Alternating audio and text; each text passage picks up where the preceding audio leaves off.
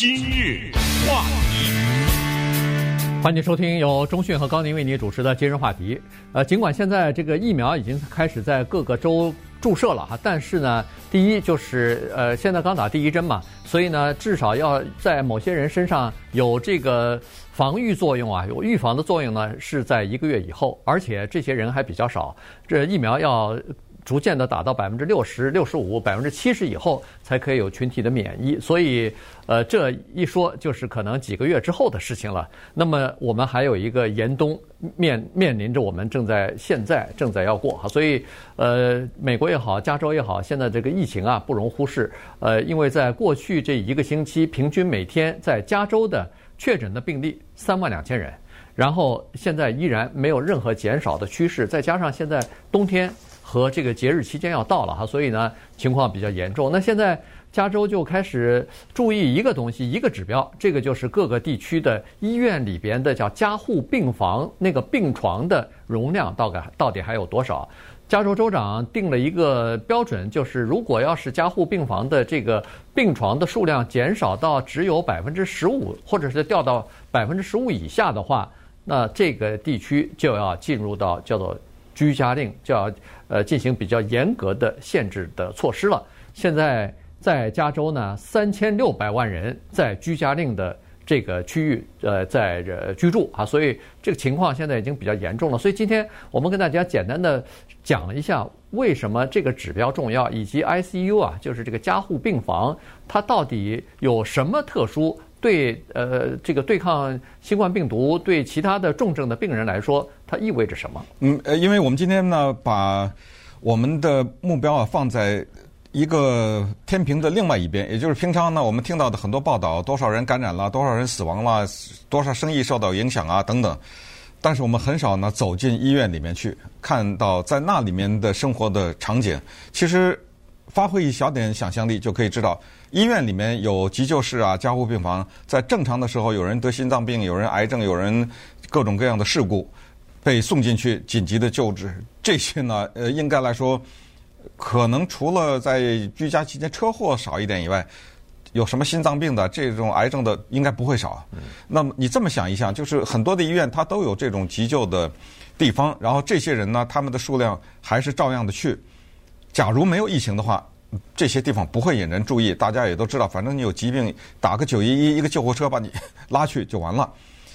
可是突然之间呢，一个大面积的疫情过来，你可是你不要忘了，那里面的医生还是那些医生，护士还是那些护士，那么他们的工作量就增加了不知道多少倍了，对不对？好，那么再下来该说到这个病床的事情，加护病房的病床，它绝对不是一张床。一张床，你我一万张床我也可以放啊！一个床有什么大不了的呀？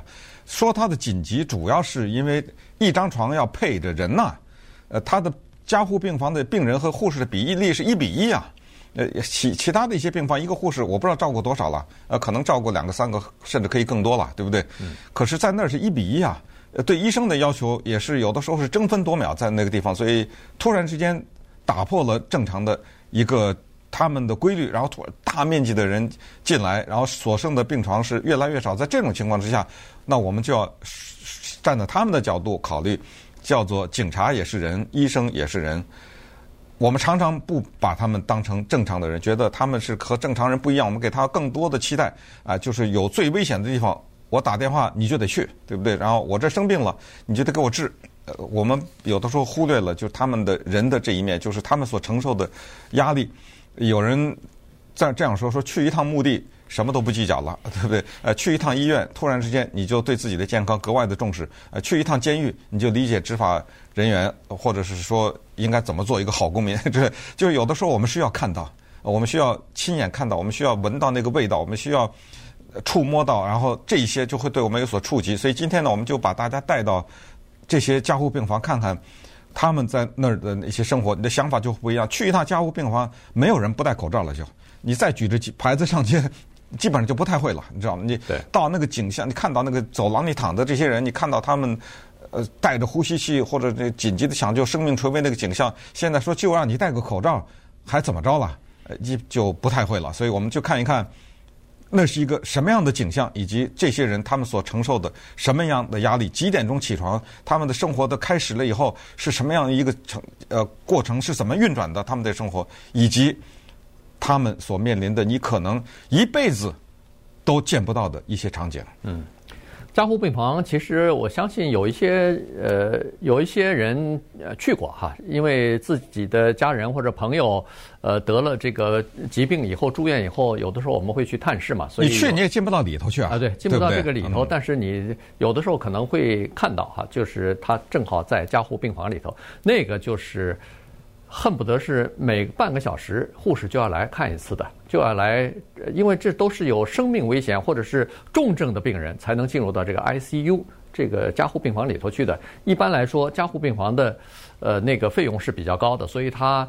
如果你稍微有点好转的话，马上就给你转到普通病房去了哈，所以这个要求比较高。它在里头，呃，刚才说的两点，第一是病房的配备也比较全，它里头有各种各样的设施，呃，包括呼吸机啊。现在有了这个呃新冠病毒以后，就呼吸机也配上了，所以那个护士几乎几乎可以当半个医生在使。也就是说，你的你的这个生命的体征，你的各种各样的血压呀、什么心跳啊什么的，它全时间的。全程的在监控着的，呃，如果有任何问题，他马上在医生还没到的情况之下，他可以采取一些措施啊。就这就是加护病房的那个护士，这个是需要时间来培训的。这不是说每个人呃随便找一个什么护士就可以到加护病房去当这个护士的，他是有这个规定的。所以，所以加护病房你好像觉得呃加一张病床没关系，我我睡在那个走廊里头多加几个病床不就完了？实际上不是这样子的哈，这个呃。可以加那个病床，但是这些病床上的这些加的病人，他没有得到加护病房应该有的这个照顾。这么说吧，每加一张床，是我是加，就是在原来这床额外的，每额外多一张床，死亡率，病人的死亡率提高百分之七。对，就这么，因为没办法，我照顾不过来了。是，呃，这些护士忙到什么程度？我有个朋友，这一件非常小的事儿，他的邻居是个护士，他跟我讲这么个事儿，说这邻居是。护士上那个大夜班呐，嗯上大夜班，他早上起来不是这个护士啊，是我的这个朋友早上起来看到他那个车库的门没有关，关车库门，你知道这个动作是多么简单吗？是把手抬起来按一个钮，对吧？对，按下去，哗，这车库门关了。然后他就告诉这个邻居，下一次见到他说：“你的车库门忘关了。”这一位护士，华人女护士，说了这么一句话跟他说：“我太累了。”没办法关，就是说他已经累到了，把手举起来关一下车库门这个动作，要不就是忘了，要不就是什么，这这一开就开有有时候开很久啊，对不对？嗯。被邻居后来被邻居提醒了以后，那他当然也注意到。我本人也算是挺巧合的，我前后左右住着两个护士，对，所以我跟他们也有比较直接的联系，都是华人，都是女性。呃，都是在医院里面，是不是在加护病房？我还真的不知道。我是目睹到他们的上班的这种辛苦，而且呢，就除了除此之外，你可以看到，就是他他们的那个生活呀，完全他那个规律是跟你完全是不一样的，跟普通人是完完全全不一样的。对此呢，我们在当时有一个在今年。呃，早些时候的时候，我们不是有个抗疫的一个特别节目嘛？呃，里面也请了一些护士和医生，其中还包括印第安纳州的医生啊，还有我们这儿的一些医院的护士。我们电台的同事做节目的同事也有护士啊，是呃，他们都会平时都会跟我们来分享一些呃他们的这些生活。从他们的口里，我们必须得获得一个东西，就是他们是普通人，而且他们。比普通人承受的压力大。既然大家都是人，他的压力比你大，你就不能指望着他做出非人的一些表现来，就是让就给他比一般人更高的期待。他所有的，你所没有的，唯一的是他的心理和所素质和所受过的训练。因为有些人他不适合当的时候，他就不当了，他他就退下来了。不要以为什么呃护士啊、医生啊，他们医护人都是英雄啊什么的，确实是。但是对不起，残酷的数字告诉我们，还有很多人不干了。呃，就是在疫情，就是有医生啊，有护士不干了，呃，怕把这个病带回家，怕那个传染自己，怕自己传染，或者传染家人怕自己，也有了很多人退下。这些数字不怎么报道，但是也是有这些数字的。好，那么稍等一会儿，我们再来看一看几个具体的例子。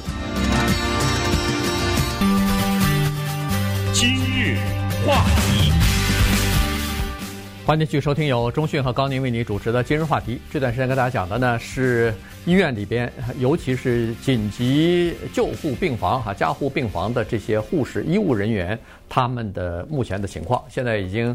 恨不得是每个人都是筋疲力尽哈，这个呃，在《洛杉矶时报》呢有这么几篇报道哈，这个其中有一篇呢就是说，在 Lancaster 有一个叫做羚羊谷呃医院的这么这里头的一个急救室的呃就是呃一个呃护士哈，他叫 Hernandez，呃 Eric Hernandez，他呢是早班啊，一般是早晨六点钟上班，但是四点半他闹钟就响响了。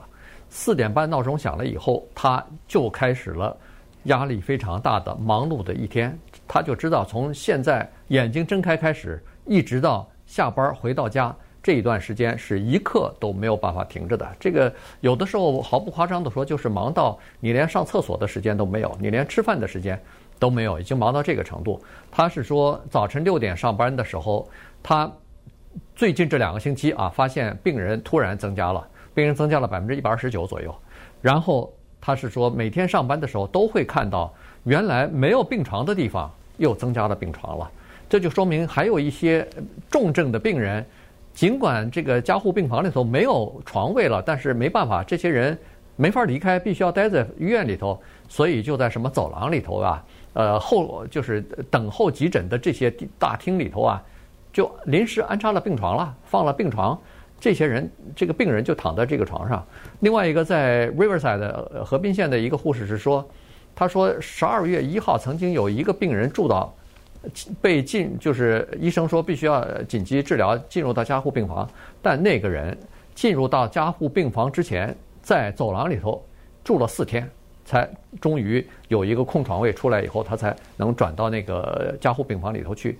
所以可见，现在这个医院是在叫做超负荷在运运作着。是呃，医护人员，尤其是咱们先不要说护士了，就是说医生吧。呃，他们的情况比较麻烦一点，因为现在根据一个统计呢，全国统计是百分之十六的医生有所谓的创伤后遗症，就他们看到了太多的。让他们精神上承受不了的这个问题。那么创伤后遗症的结果就是自杀，啊，医生的自杀率非常的高，比普通的人高。而且他的调查呢，最新的这个还分成男医生、女医生，男医生的自杀率比非医生高百分之，不是百分之二，是一点四倍，那就是百分之一百四，对不对？是女医生呢更高一点，二点二倍。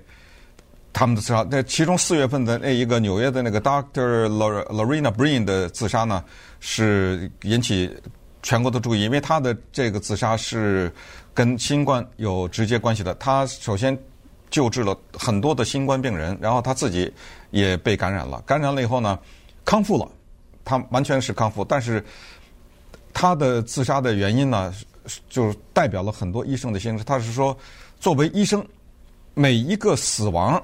我们都觉得跟我有关，嗯，你想医生是救人的嘛，我没救活你，好像是我把你给害死了一样，所以他带着很大的一种负罪感，他自己结束了自己的生命。这一位女医生，然后再接下来就分析呢，就发现医生实际上，我们一说医生都往那儿他的收入那儿去想，对不对？啊，医生的钱多怎么样？医生打高尔夫球有的是往那儿去想去，但是。呃，这个最新调查告诉我们说，你要想到他这一生的受到的训练的医学，对不对？比别人就多很多年。然后他那个功课，那绝对比很多的其他的专业不知道难多少倍。然后做住院医生，你普遍的普通的住院医生是六万一千块的年薪，但是要求每个礼拜工作八十个小时以上。我们就四十个小时嘛，普通的人，对不对？对就乘以二，拿着这样的低的薪水，就要熬啊。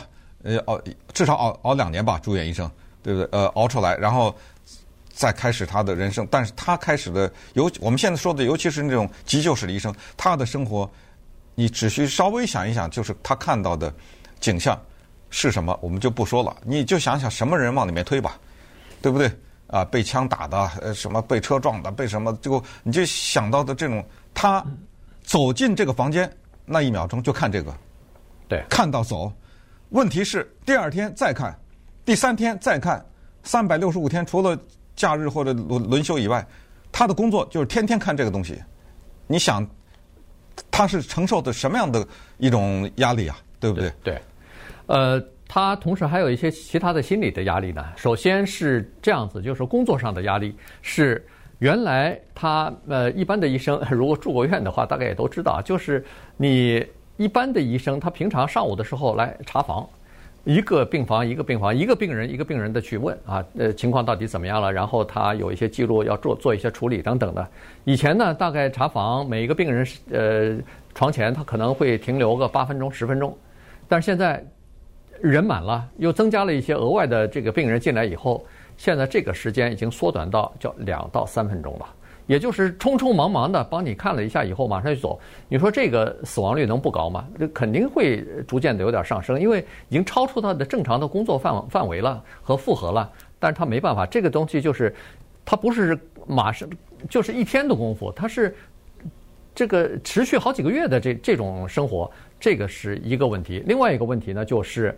他必须要做出一个非常，呃，非常艰难的决定来。也就是说，当同时有三个病人都需要立刻立刻做手术的时候，他必须要决定谁先谁后啊。嗯。我这一个手术可能是要抢救一个呃刚刚中风或者是这个呃比如说脑溢血的一个病人。或者另外一个是其他的一个创伤啊，这这个车祸非常严重的一个病人，还有一个是这个喘不过气来的一个新冠病、新冠呃病毒的这么一个患者，那他必须要立刻做出一个决定来，谁先做，谁先做的那个人有可能活下来的机会就比较大。那其他那两个人耽误了就几个小时之后，有可能他就活不下来了。嗯，所以这种决定。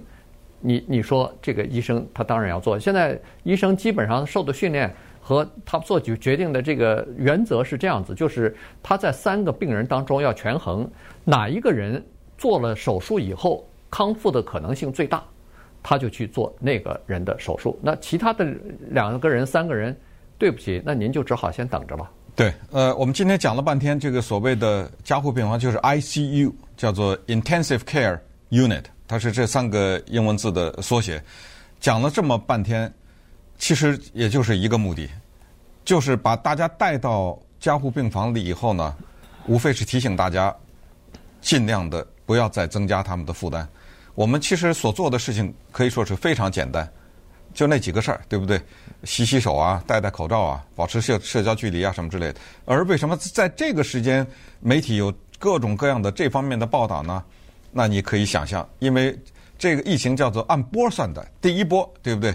第一波是什么袭击老人院的这些人，哎，第二波是袭击了普通人，第三波是年轻人，最关键的就是我们说的叫做感恩圣诞高峰，感恩节的时候刺激了一些，对不对？很多人因为这个感染了，现在马上圣诞节来了，所以做这种报道呢，无非是提醒大家。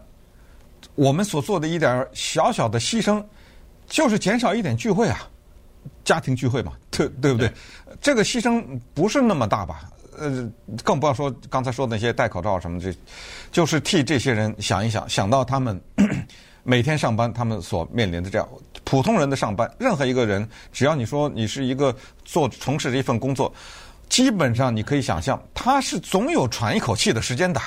这是肯定有的，对不对？跟同事之间讲讲话呀，呃，喝杯水啊，走走走走啊，这还是有的这种时间。这种时间在某种程度上说也是必要的，因为一个人被撑得太紧的话，撑得越紧，他就越容易断掉嘛，对不对？所以，呃，想到这儿，可是他们没有，对，完全没有。